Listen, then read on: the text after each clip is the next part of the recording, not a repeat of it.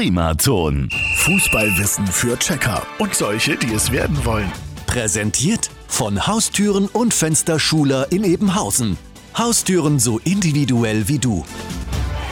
Heute mit der Frage, wie viele Kilometer legt denn so ein Spieler in einem Spiel zurück?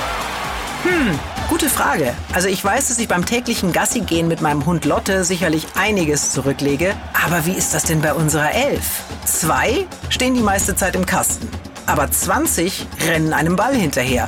Außer natürlich der Torwart heißt Manuel Neuer.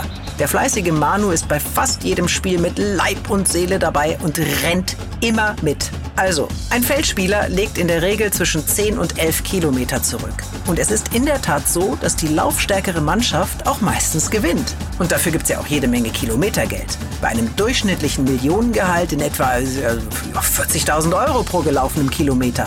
Auch eine schöne Art von Fersengeld, oder? Und morgen gehen wir an die Taktiktafel. Fußballwissen für Checker und solche, die es werden wollen. Präsentiert von Haustüren und Fensterschuler in Ebenhausen. Haustüren so individuell wie du. Primaton.